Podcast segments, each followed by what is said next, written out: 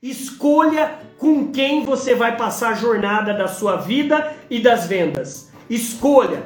Tubarão nada com tubarão, sardinha com sardinha. O Popó que eu comecei esse vídeo nosso hoje, o Popó escolheu muito bem o treinador dele, ele escolheu muito bem o nutricionista, o psicólogo, o terapeuta, os profissionais que estariam ao lado dele. Vocês acham que ele não foi traído, entre aspas, ao longo da jornada? Ele foi trocando, mas ele tá, sabia quem, que tipo de pessoas estariam ao lado dele. Gente, sozinho vocês não vão alcançar sucesso nem na vida, nem nas vendas. Você não é uma cereja de Sunday sozinho.